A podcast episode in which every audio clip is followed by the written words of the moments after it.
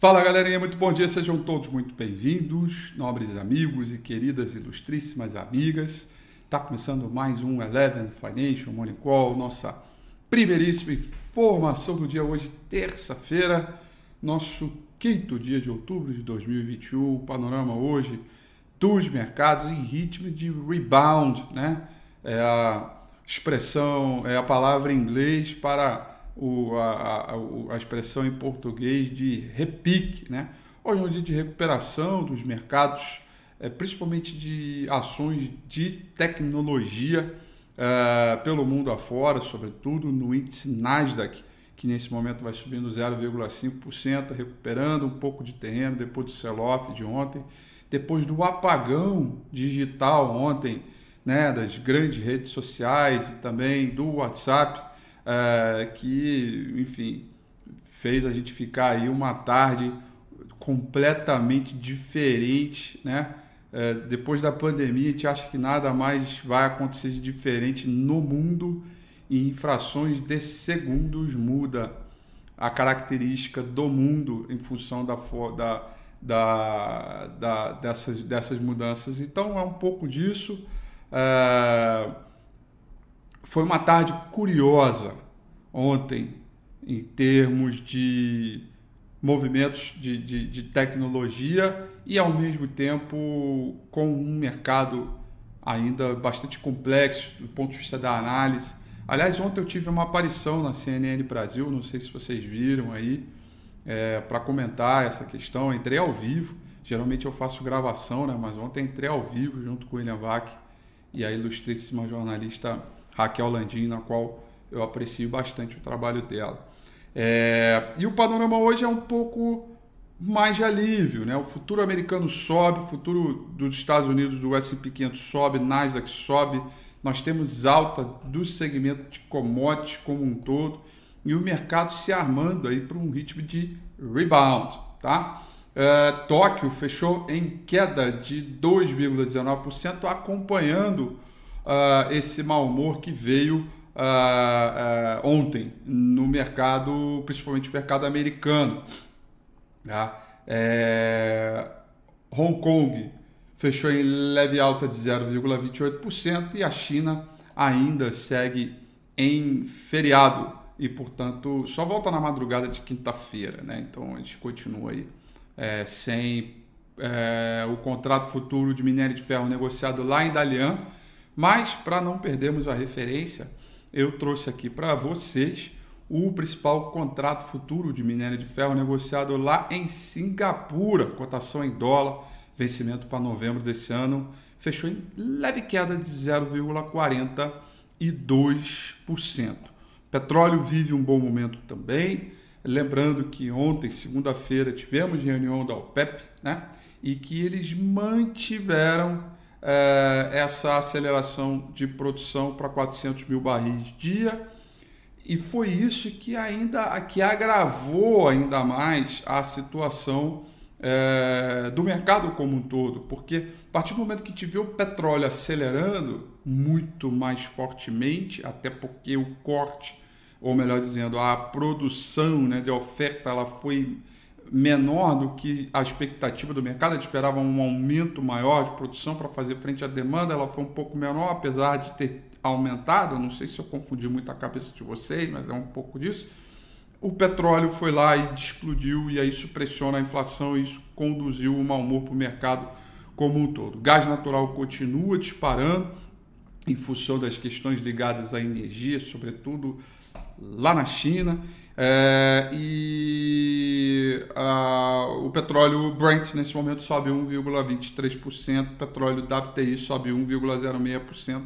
É de fato aí o, o, o play é, do momento. Futuro americano, conforme eu falei, o S&P 500 futuro sobe 0,51, o Nasdaq futuro sobe 0,48%, todas elas ali mostrando um ritmo um pouco mais forte com os investidores voltando a comprar ações de tecnologia depois da forte queda de ontem, tá? O sentimento amplo continua ainda é, prejudicado né, com a relação de riscos de inflação e um menor crescimento de atividade em função dessa falta de produtos da cadeia de produção, é, da questão ligada à China, essa puxada de freio de mão de atividade é, importante, a questão da dívida também, Evergrande, é, enfim, é, o noticiário todo ele já é todo conhecido, a gente não tem nenhuma surpresa, tá? É, bom, é isso. Moedas pares do Real tem desempenho misto nesta manhã, turma. Rand com leve alta, peso mexicano com leve queda e o dólar index vai ganhando um pouco de fôlego, subindo 0,15% neste momento. A partir do momento que a gente começa a andar os dias da semana, os investidores vão tendo uma atenção maior para o payroll, que vai sair sexta-feira que vem. Outro dado muito importante, tá?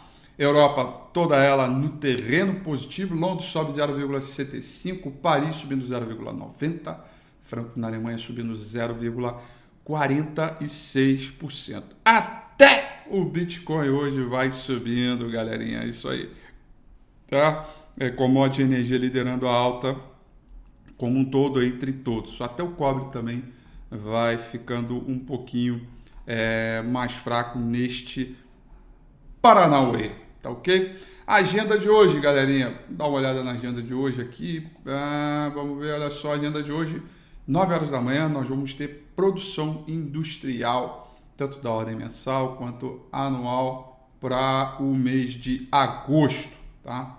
Uh, e 10 horas da manhã, isso produção industrial brasileira, tá? É, e 10 horas da manhã nós vamos ter o PMI Market uh, Serviço Composto também do Brasil, dado previsto para sair 10 horas da manhã. E aí, assim como tem no Brasil, 15 para as 11 da manhã, nós vamos ter o PMI Serviço Composto medido também pelo Market, só que dos Estados Unidos e depois ISM de serviços. Esse dado de ISM de serviços está previsto para sair 11 horas da manhã e, claro, todas as questões ligadas aí ao mercado como um todo, toda a movimentação, tem bastante coisa é, para a gente poder olhar. E, claro, né, depois do terremoto, depois do, do, da avalanche, né, depois do grande movimento sell-off que a gente assistiu ontem, Hoje é, sobram, né, na minha opinião, vai sobrando aí as oportunidades, as pechinchas, o Bova 11, né, que é, o Bova 11 que à medida em que é, é, a gente vai é, ficando mais confiante num processo de longo prazo, vai entendendo que quanto mais cai Bova 11, melhor, entre outros uh, movimentos, tá? Galerinha, dito isso, dito isso, vamos dar uma olhada. Espera aí que agora eu apertei o botão errado aqui. Pô, agora sim. Vamos dar uma olhada aqui no gráfico do índice Bovespa, galerinha. Tá aqui, tá na tela. Olha que interessante, né? A queda de ontem, né? É, bom, a gente mais uma vez conseguiu ganhar sustentação pela região dos 110.300 pontos, é um suporte relevante. Entretanto, as bandas de Bollinger já ameaçam uma abertura. Portanto, galerinha, vou falar uma coisa aqui para você, tá?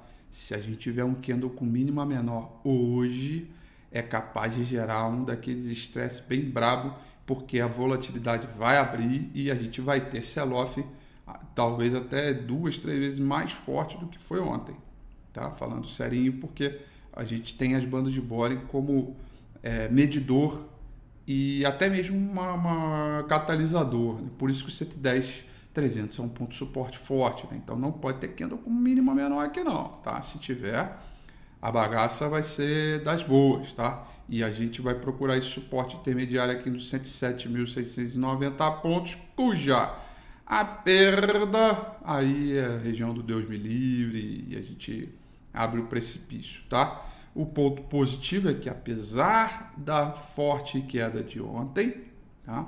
O saldo de volume continua bem neutralizado, de uma maneira bem ampla, bem tranquila. Saldo de volume ainda muito me agrada, embora ele não fale muita coisa nesse momento, ele muito me agrada, tá?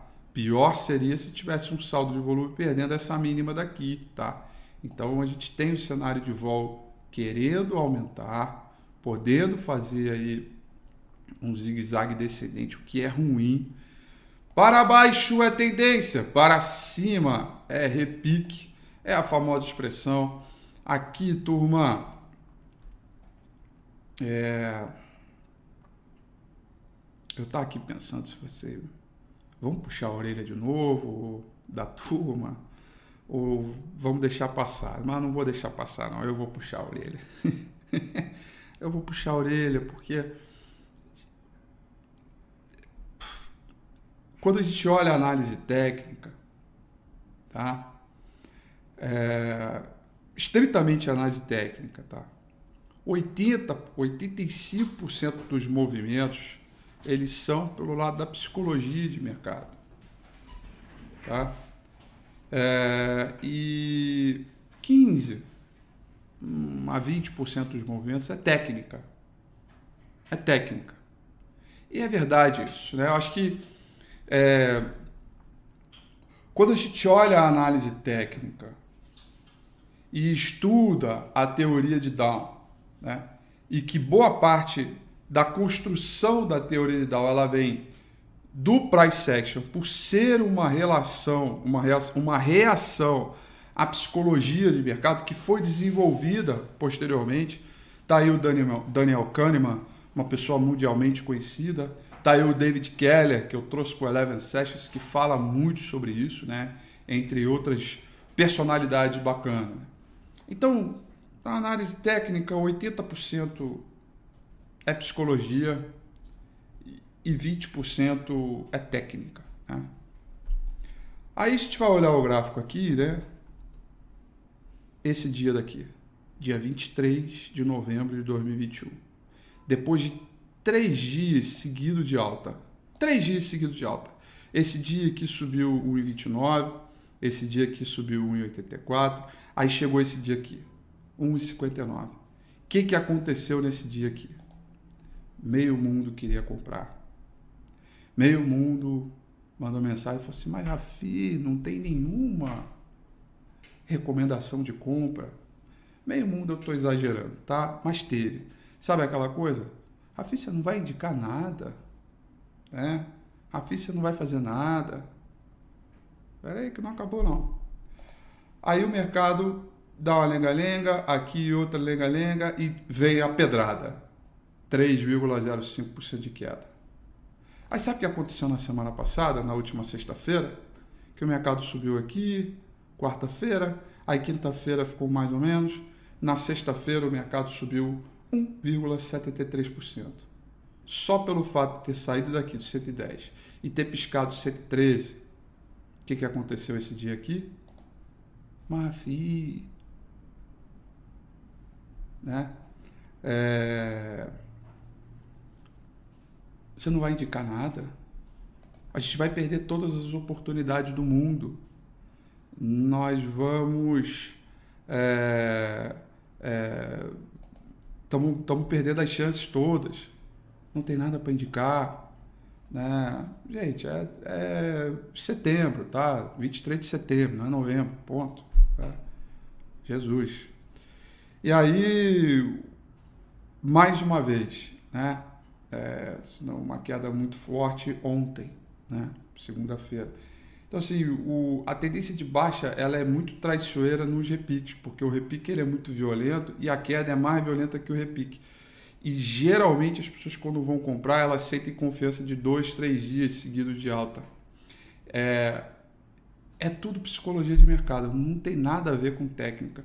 Porque a técnica ela vem de um simples zigue-zague ascendente. Né? A técnica é exatamente essa, um simples zigue-zague ascendente. Agora vai, fazer, vai falar para alguém que está desesperado para apertar um botão, né, a boleta e querer comprar. Né? É, é, então, puxa, cara, tá aí. É, é, o, é, um, é um ponto que a gente precisa é, tratar. E eu estou falando isso porque quando, quando o mercado estava aqui, ó, tudo isso aconteceu também, tá? É, e o histórico das minhas recomendações, sobretudo swing trade, ela começou a entrar aqui, ó. Aqui que eu comecei a acelerar o swing trade. Porque daqui para cá ainda a gente estava para baixo a tendência para cima e repique. Quando a gente veio para o zigue-zague ascendente, né? É, a gente teve uma melhora. Aí sim, aqui o risco retorno e as condições técnicas mudaram, né? Depois da divergência, momento e por aí vai. Então eu estou mostrando para vocês que enquanto para baixo for tendência e para cima é repique, a gente tem que segurar um pouco a onda, né? É, e não tem nada de errado nisso. E não tem nada de desesperador achar que o mundo vai acabar amanhã, embora muita gente tenha pensado isso depois de, do WhatsApp e as redes sociais terem ficado de fora. Né? Mas é um pouco disso, é que a gente tem que tratar a psicologia de mercado muito antes é, é, é, de você querer executar na operação. E aí depois tem as coisas que são mais fáceis, porém são mais fáceis de falar e difícil de fazer, principalmente a pessoa que não tem menos experiência. Que é beleza, você vai comprar, beleza. Por qual motivo? Se der errado, onde você estopa. Se der certo, onde você vai zerar o alvo. E aí por aí vai. É, então, não tem nada de errado. Nada. Não tem nada de errado. Você segurar a onda, ficar observando o mercado, deixa o pau quebrar. Sabe quando você está do lado de fora da roda, o pau está quebrando lá na roda, você está lá, lá de fora só vendo o pau quebrar? Deixa o pau quebrar, deixa a galera se estrumbicar lá, se desesperar tal. Respira, fica calmo, tranquilo. Né? Porque a hora quando for o movimento, você vai identificar. Agora, saber não operar é operar bem, o tempo inteiro. E a pedrada de ontem, ela serviu como isso, porque apesar da gente não ter perdido 110 mil pontos, Diversos papéis fizeram candle com mínima menor sob a ótica semanal das últimas três semanas. O que significa que o cara que comprou lá no primeiro dia ou no segundo dia que eu apontei no gráfico está perdendo duas, três vezes mais ainda. E enquanto o Ibovespa ainda está segurando no 110. E aí, sabe o que, que vai sobrar? Uma boa reza, uma boa ajoelhada para o chão, olhar para cima, pedir para Papai do Céu voltar. Sabe para quê? Para quando voltar no preço, você pensar em zerar no zero a zero. É isso, tá? É um pouco desse movimento aí é, é, de mercado. Eu entendo que boa parte das coisas que eu, que eu vou comentando é, muitas delas vai entrar por aqui e sai por aqui, porque se o mercado hoje sobe 3%, volta de novo a bela, velha e boa onda é, de movimento. Né? Enquanto, tecnicamente falando, a gente tem que esperar algumas confirmações de zigue-zague, falhas na tendência, momento de divergência, market breadth e por aí vai. Então fica aí um pouco é, esses movimentos aí de mercado é, para você entender toda a lógica. Tá bom? Bom dia para você e até amanhã.